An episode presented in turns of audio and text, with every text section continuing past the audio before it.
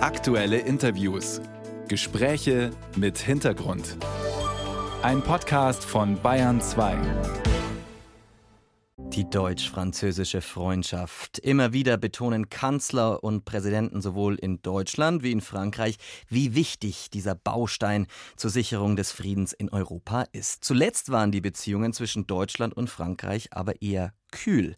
Um das zu kitten, wollte der französische Präsident Emmanuel Macron Anfang Juli zu einem Staatsbesuch nach Deutschland kommen, aber Macron musste absagen, wegen der massiven Ausschreitungen zur Rentenreform in Frankreich. Dafür reist Bundespräsident Frank-Walter Steinmeier heute zum Staatsbesuch nach Paris. Wie wird die Stimmung dann beim gemeinsamen Abendessen mit Macron sein? Wie steht's um die deutsch-französische Freundschaft? Ich spreche mit Hélène Kohl. Sie ist französische Journalistin, lebt in Berlin und macht zusammen mit dem Deutsch-Französischen Institut den Podcast L'Allemagne après Merkel, übersetzt Deutschland nach Merkel. Bonjour, Frau Kohl. Bonjour à vous. Guten Morgen. Macron musste wegen der Ausschreitungen in Frankreich ja den Staatsbesuch absagen. Wie wichtig finden Sie regelmäßige Besuche für die deutsch-französische Freundschaft? Wissen Sie, immer wieder kommt zu diesen Treffen in Berlin, in Paris oder anderswo in Deutschland oder in Frankreich. Und ich habe mir immer gedacht, warum denn so? Wir sind dort Freunde und es ist schon alles klar. Und da kam ein Krieg in der Ukraine, das Jahr 2022, letztes Jahr.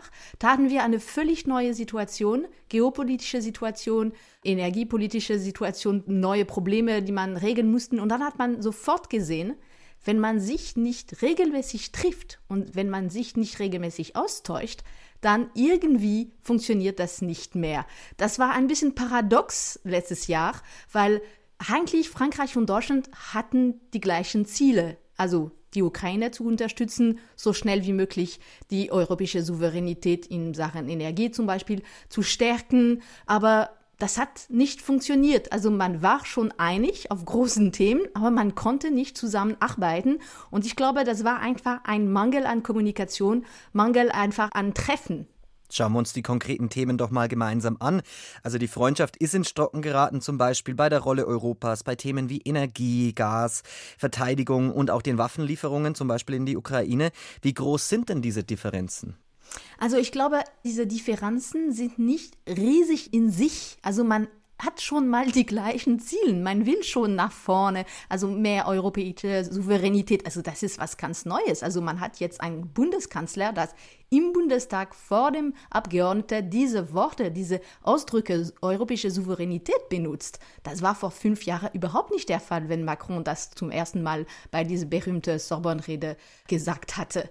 Also wir haben schon gleiche Ziele, aber irgendwie schaffen wir das nicht, dass wir zusammen Lösungen finden. Jetzt momentan ist es noch wieder eklatant geworden. Also bei diesen Themen Subventionierung der Energiepreise zum Beispiel. Beide Regierungen versuchen, eine Lösung für die hohen Energiepreise für die Industrie zu finden. Aber man hat den Eindruck, jeder arbeitet in seine eigene, eigene kleine Welt und man hat fast den Eindruck, die wollen sich gegeneinander hindern.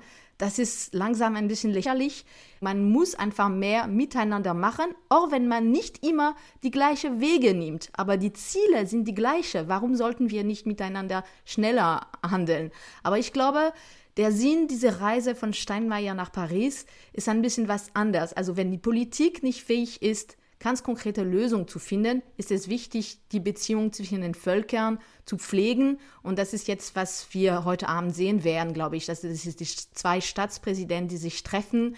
Man wird auch zeigen, die Beziehung ist eigentlich wichtiger als die politischen Fragen.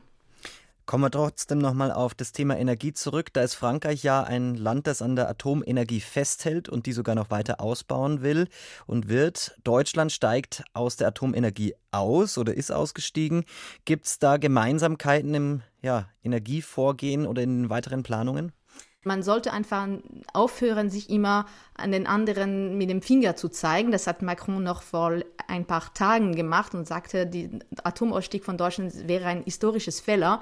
Ich glaube, das ist ein Fehler von ihm, das jetzt gerade zu sagen. Es ist jetzt eine Tatsache. Wir haben zwei verschiedene Wege genommen Und aber wie machen wir das im Sinne der europäischen Souveränität? Wie gehen wir voran im Sachen äh, europäischer Energiemarkt? Also wir letztendlich sind wir alle in einem Boot und wenn in der Nacht keine Sonne in Deutschland strahlt und auch nicht in Frankreich, da haben wir die Atomkräfte von Frankreich, da haben wir vielleicht mal Wasserenergie äh, aus Österreich. Das muss man auch besser koordinieren und ich glaube einfach rauskommen aus diesem Schema du mach das und ich mach das und das geht nicht zusammen. Dafür ist auch Europa da.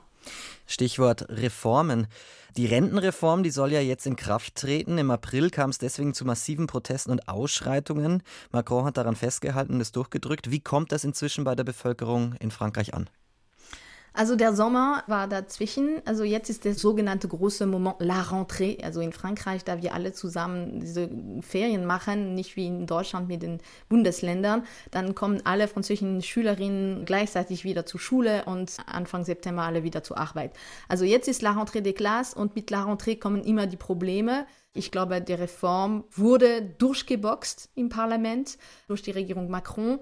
Die Leute sind immer noch dagegen. Ob wir tatsächlich Änderungen sehen, ob wir tatsächlich neue Streiken sehen, das glaube ich nicht. Aber es gibt genug Themen in Frankreich, die polarisieren. Ich bin sicher, wir werden neue soziale Spannungen sehen in der französischen Gesellschaft.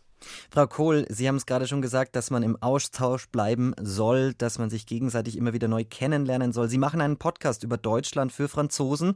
Welche Themen wollen Sie denn den Franzosen schmackhaft machen? Wie sehr interessieren sich die Franzosen auch für uns in Deutschland? Also die Umfragen zeigen, es gibt ein Interesse. Leider, weil beide Länder auch sehr auf sich selbst konzentriert sind, gibt es in den französischen Medien kaum Platz für deutsche Aktualität, deutschen Themen.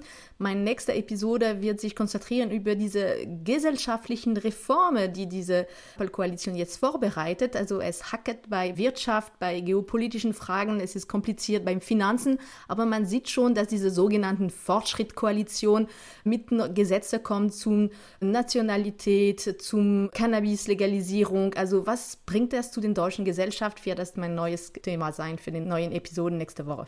Hélène Kohl ist französische Journalistin und macht den Podcast L'Allemagne après Merkel. Bundespräsident Steinmeier reist heute zum Staatsbesuch nach Paris und trifft dort den französischen Präsidenten Emmanuel Macron. Herzlichen Dank, Frau Kohl. Tschüss, wiederhören.